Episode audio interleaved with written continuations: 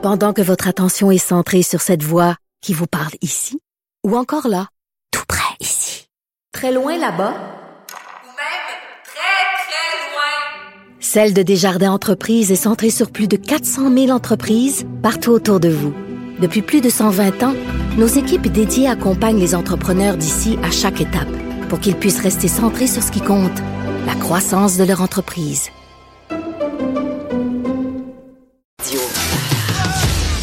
Geneviève Peterson, la seule effrontée qui sait se faire aimer. Jusqu'à 15, vous écoutez Les effrontés. Hey, c'est à moi. c'est tellement drôle. J'étais encore en vacances, j'étais encore en, en Jamaïque, tout le monde. Non, c'est pas vrai, c'est parce que j'étais trop excitée. Euh, je pensais au roman La trajectoire des confettis que David Quentin, à qui on va parler à l'instant, me recommandait avant que je parte en vacances parce que vous le savez pas, ça va devenir votre libraire à vous aussi. Parce que moi, c'est mon secret que je garde depuis plusieurs années, euh, depuis qu'on se connaît, en fait, depuis que j'ai écrit La déesse des mouches à feu en 2014. Allô, David? Allô Geneviève, bon retour. Mais t'es fin. Je suis tellement contente que tu sois là parce que notre mission ensemble, c'est d'amener les gens à lire parce que, euh, je suis absolument certaine que tu partages cette euh, conviction-là. Pour faire lire les gens, il suffit de mettre les, les- les bons livres entre les bonnes mains, c'est-à-dire de conseiller les, les livres aux bonnes personnes, les bons livres aux bonnes personnes, et tu le fais très bien. Tu le fais très bien. Donc, tu vas le faire euh, pour nos auditeurs. Maintenant, tu nous parles de deux livres aujourd'hui. Oui, euh, deux premiers romans. Euh, pour cette première chronique-là, je voulais choisir les deux livres que j'ai défendus, disons, avec le plus d'enthousiasme au cours des derniers mois en librairie puis sur les réseaux sociaux. Euh, c'est d'une part deux premiers romans donc d'autrices. Euh, la première, donc, on parlait de la trajectoire des confettis de Marie-Ève Thuot, euh, fin trentaine, et dans le deuxième cas, on va en parler un petit peu plus tard, Suzanne Travolta euh, d'Elisabeth Benoît, qui elle est fin quarantaine. Je trouve ça intéressant parce que c'est des premiers livres, mais écrits par des femmes qui ont de la, de la maturité, qui, qui imposent un univers qui est très fort. Puis c'est c'est ça que je recherche un peu dans les livres, des livres inventifs qui sont drôles et qui sont intéressants, puis qui nous font comprendre le monde un peu dans lequel on vit. Donc, pour commencer avec euh, avec le livre de Marie-Ève Thuot, ben c'est un livre qui que moi, dès, dès que j'ai commencé, dès les premières pages, on, on reste surpris. Il y a une scène, une sorte de morceau d'anthologie qui se passe dans un bar assez loufoque. Et euh, je sais pas, c'est premièrement, c'est un, c'est un très, très gros livre. C'est un livre d'une fresque d'environ 600 pages. Mais c'est ça, c'est ça, David, parce que moi, quand je l'ai eu entre les mains, ce livre-là, euh, tu l'as dit, là, c'est une grosse brique, mais ayez pas peur, tout le monde, là, ça se traverse. Mes amis, là, j'ai lu ça en cinq jours, OK? Et on dirait que c'était pas ce que ça annonçait. Je sais pas si tu le filais comme moi, mais la couverture, ça avait l'air d'une espèce de de saga historique parce que c'en est une, c'est l'histoire d'une famille sur plusieurs générations, mais dès les premières pages, tu sais, euh, un truc que je recherche dans les livres, oui, c'est un bon style, mais c'est surtout raconte-moi une bonne histoire, tu sais. Et Ouais. cette scène d'anthologie là dont tu parles au début dans un bar où on, on rencontre des personnages qui vont être importants dans l'histoire, euh, c'est un peu trash en même temps, tu sais, il y a un côté, euh, en tout cas moi ça m'a appelé. Oui, puis en fait, c'est que très drôle, c'est que et pourquoi moi je pense que ça fonctionne, c'est que c'est plusieurs petits morceaux, petits fragments d'histoire qui nous sont racontés et on se promène, ça c'est sur 125 ans, bien que la, majeure partie du livre se passe dans les années 2010. On suit l'histoire de quatre frères euh, qui vont avoir des rapports à la sexualité très différentes parce que oui, c'est un livre qui parle beaucoup de sexe, qui parle beaucoup de libido, de, de relations homme-femme, mais qui est qui est intelligent, qui est intéressant, puis qui, qui ose aussi beaucoup. Ben oui, parce que là, tu, tu l'as dit, là, j'avais envie de t'en parler. Là, c'est un Ouais. livre très, très, très sexu. Même tellement sexu un moment donné, j'étais comme ouh, j'étais un peu comme turn on parce que je lisais. Mais et ça remet aussi en question. Moi, ça me fait beaucoup réfléchir parce que euh, évidemment, tu viens de le dire, on, on suit des personnages qui ont un rapport à la sexualité et au couple très différents. On parle beaucoup de couple ouvert dans ce livre-là, de la notion de fidélité, euh, de la parentalité aussi. Il y a différentes formes de famille. Et ce qui est le fun de voir, c'est comment notre vision de la sexualité a évolué aussi à travers les époques, parce qu'il y a des scènes qui se passent comme en 1899. Là. Oui, oui. Puis, moi, en fait, ce que, ce que j'ai trouvé qui est surprenant, c'est que c'est c'est aussi c'est un, un livre qui aurait pour moi, qui est très important que ça soit écrit par une femme, parce que c'est quand même audacieux, parce que elle décrit l'intimité de, de quatre frères, donc elle, elle entre dans l'intimité des hommes, et c'est pas facile toujours de de décrire avec justesse. Parce que tu sais, comme moi, la sexualité dans les livres, des fois, ça peut être très cliché. Oh, arrête, David, t'es euh, poli. La sexualité dans les livres, c'est toujours mauvais, presque. C'est toujours très embarrassant. Tu lis ça puis t'es mal à l'aise, mais pas dans le bon sens, pas parce que t'as envie d'aller te toucher, là, parce que tu fais oh là là que je suis pas bien, que c'est mal décrit ou c'est souvent pompeux. Mais là, c'est des scènes, j'ai envie de dire, puis ça, ça a l'air cliché, mais tout le monde, là, c'est des scènes vraies. C'est vrai. Puis, il n'y a pas non plus ce désir de choquer ou de provoquer. Elle le fait avec beaucoup de subtilité, avec beaucoup de séduction, du début à la fin du livre. Puis, on est comme entraîné parce qu'elle nous amène un peu partout. Euh, c'est très complexe, c'est très foisonnant comme livre et c'est facile à lire. C'est pas une écriture qui qui est complexe, ça coule de soi, mais le propos, avec il y a des références historiques, des références intellectuelles, mais tout ça s'imbrique bien. Puis je pense que faut féliciter quelque part le, travail éditorial des Herbes Rouges de, de, Roxane Desjardins, qui est une jeune éditrice et que, qui ont travaillé très fort pour faire un livre assez solide qui se démarque pas mal des autres sur cette saison. Donc ça a été pour moi une je sais pas, c'est très difficile à résumer en même temps. Il est question de Tinder, de l'amour à l'ère des réseaux sociaux. C'est c'est un livre qui qu'il faut mettre entre les mains de plusieurs personnes. Puis en librairie, il des gens qui sont venus qui m'ont dit écoute, je le conseille à d'autres, c'est quelque chose de, de je m'attendais pas à ça. Puis ça fait toujours plaisir à entendre parce qu'on sait on a trouvé quelque chose qui qui sort un peu de l'ordinaire cette saison. Puis c'est un livre parfait pour l'été à quelque part. Ça nous fait réfléchir, ça nous fait se remettre en question. Je pense que puis là encore on est dans le gros cliché, mais encore une fois c'est vrai, c'est un livre qui va faire jaser. Tu sais mettons moi quand j'ai fini de le lire, j'ai dit à mon chum je veux absolument que tu lises ça. Je veux absolument que tu lises la trajectoire des confettis puis qu'on en parle ensemble parce que justement, il y a toute cette conception éclatée de la sexualité, de la vie de couple, de la vie de parents. Euh, Marie-Ève, euh, tu vois, elle met pas des gants blancs là, pour parler des affaires. la seule petite, on a le droit, on a le droit de faire une petite critique. La seule petite affaire, euh, c'est que oui, c'est facile à lire, c'est pas un style qui est empoulé, mais j'ai trouvé que justement parce que c'est une grosse fresque, il y a beaucoup de personnages. Des fois, j'étais un peu mêlée. Tu sais, je me, je me demandais que j'aurais, je m'aurais pris une carte, j'aurais pris un arbre généalogique à certains moments. Mais écoute, il faut, il faut, il faut le lire aussi. Il faut, il faut embarquer dedans puis se lancer puis en lire une centaine de pages pour avancer. Parce que c'est sûr qu'on peut en perdre, on perd le fil, mais en tout cas, on, on, pourrait, on pourrait en parler longtemps. C'est un livre assez exceptionnel. Donc, la trajectoire des confettis de Marie-Ève Thuot, c'est pour moi la lecture de l'été idéale. C'est à découvrir absolument et ça va faire parler autour de Moi, c'est mon grand coup de cœur. Je le dis, là, allez vous chercher ça. C'est le... En tout cas... Euh, je vais dire un gros mot, là, mais je pense que c'est le meilleur livre que j'ai lu cette année, peut-être avec Ouvrir son cœur d'Alexis Morin.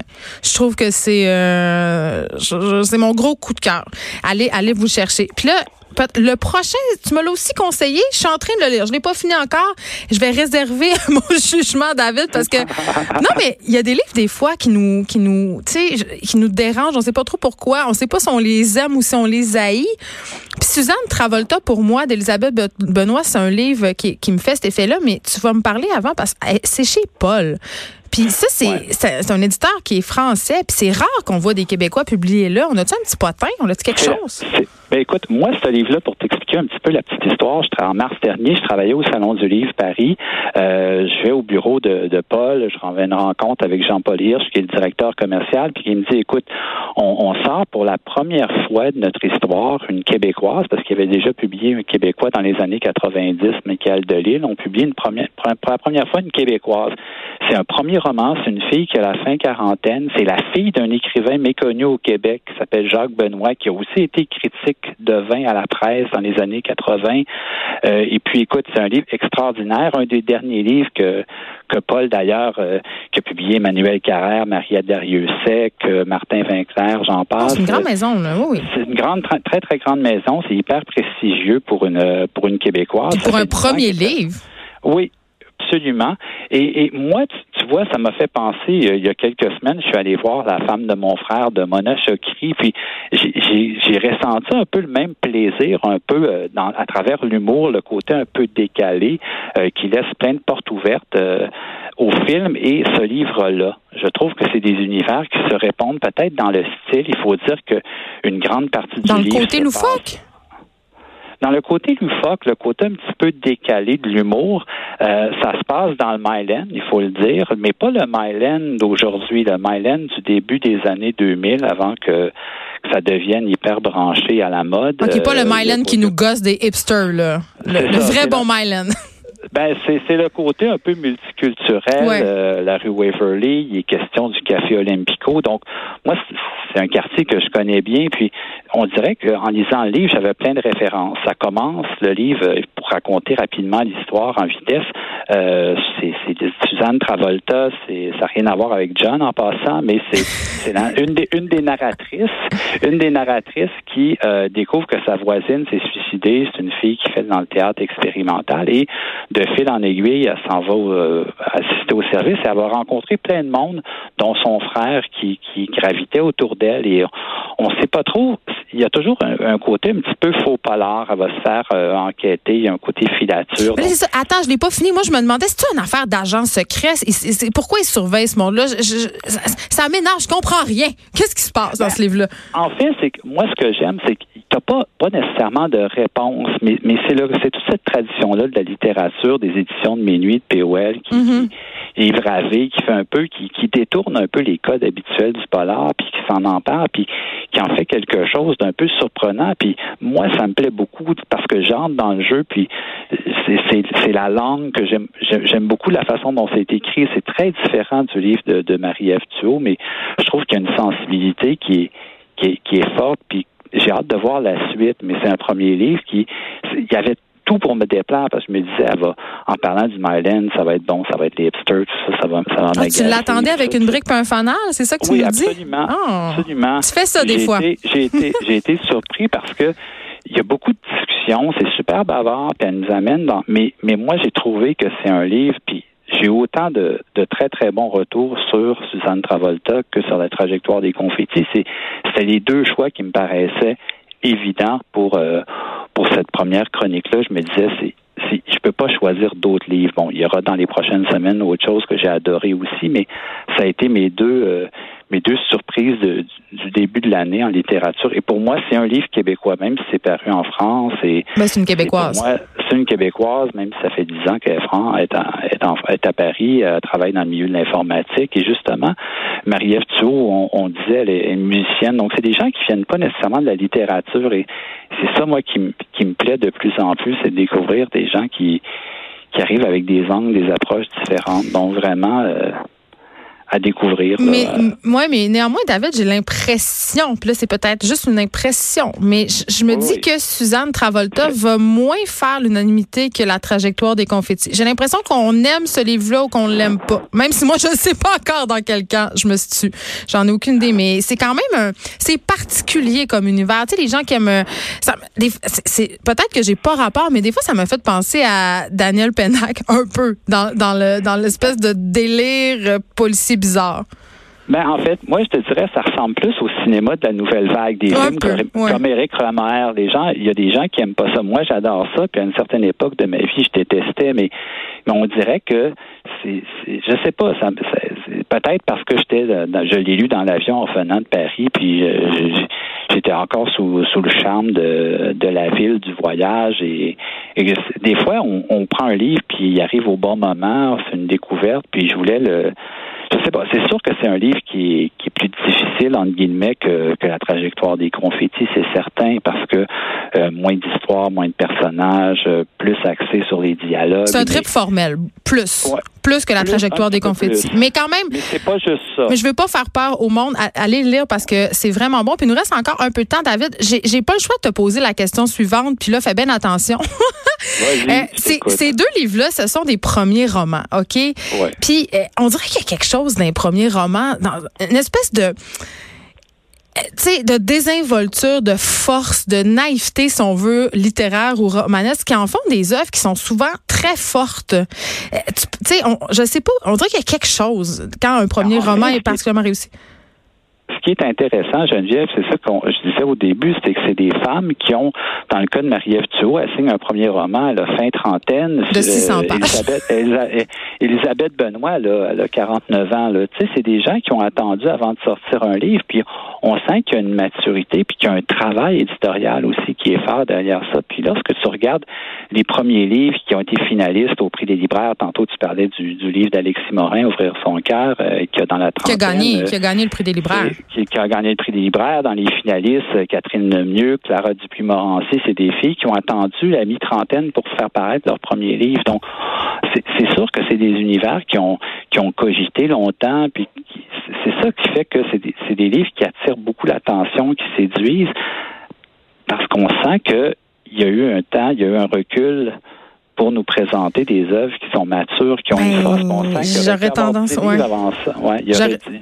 J'aurais tendance à dire que je suis d'accord parce qu'on dirait qu'il y a une mode depuis quelques années de publier le plus vite possible. On a plein de petits livres de, de filles puis de gars de 23 ans qui nous font des premiers romans de 10 000, 10 000 mots euh, qui sont des plaquettes. Puis tu, tu te dis, tu lis puis tu fais, ah, je vois, c'est intéressant, il y a un certain talent, mais je, il me semble que dans cinq ans, ça aurait été meilleur. Je ne sais pas si on ben est en même place, mais je sais pas c'est le rôle de l'éditeur aussi de dire écoute, on va attendre, on va prendre le temps, on va attendre encore quelques années. C'est, par exemple, l'anecdote, la trajectoire des confettis, Marie-Ève elle a travaillé, c'est un livre qu'elle a écrit en quatre mois, mais qu'elle a, elle aura travaillé pendant deux ans avec son éditrice. Donc, c'est sûr que ça fait une différence sur la construction, sur la forme. Ça donne des livres qui sont plus fluides, qui sont qui sont mieux fignolés au, en bout en bout de ligne. Donc, c'est c'est certain que maintenant, c'est moi, c'est ce que je recherche, c'est des univers nouveaux et des univers qui sont construits, qui sont forts, qui détonnent, puis qui surprennent. Puis c'est ça que je vais essayer de te proposer là, tout au long de l'été. Mais je suis vraiment contente, puis on va j'ai hâte que tu nous présentes tes nouveaux coups de cœur. Tu vas revenir euh, assez souvent, David Quentin, libraire.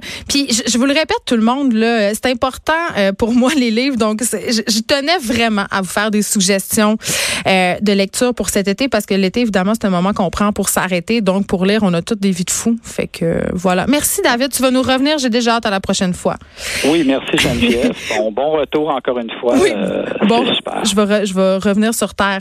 Euh, on vous parlait, je vous parlais tantôt, euh, on se parlait de comment on organise, comment on organise l'été avec nos enfants. Là, je vous disais que j'avais laissé les miens chez nous aujourd'hui, que je me sentais un peu mal, qu'ils étaient obligés de s'organiser tout seuls, qu'ils se faisaient garder, puis qu'après j'allais les envoyer un petit peu au camp de jour, mais que je me sentais, je me sentais un peu mal de le faire. On, on dirait que je m'en sors jamais de ce maudit sentiment de culpabilité-là. Je veux faire, j'ai jamais l'impression que je fais la bonne affaire. Et là, je vous demandais, euh, vous autres, euh, comment vous vous organisez l'été? Est-ce que vous envoyez vos enfants dans des camps de jour? Et euh, Julie Constantino qui nous répond ceci, a dit, ici, on jumelle la marmaille à la vie d'entrepreneur. Les petits sont avec moi et j'organise mon horaire en me levant le plus tôt pour travailler avant leur lever le départ de leur père. J'essaie d'avancer une petite heure dans la journée. Je travaille le soir. Pour moi, c'est le meilleur des deux mondes. Je profite d'eux à fond tout en travaillant moi, quand je lis ça, Julie, là, je vous lève mon chapeau, mais tellement, là.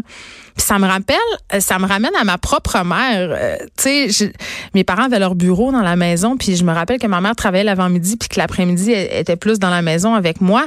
Mais ça prend quand même une méchante bonne discipline puis pas mal d'organisation pour se lever tôt, travailler, s'occuper des enfants toute la journée puis être tu sais puis retravailler le soir là, dormez quand Julie, vous dormez est-ce que envoyez-moi votre écrivez-moi encore pour m'expliquer quand est-ce que vous vous reposez parce que Aïe, aïe, là, c'est une méchante organisation. Donc voilà, je, elle est bonne. Je, je, suis jalouse d'elle. J'aimerais ça m'organiser mieux. Moi, le matin, j'aime ça dormir, puis le soir, je suis tellement fatiguée que capable de travailler. On s'arrête un instant. De 13 à 15, les effrontés.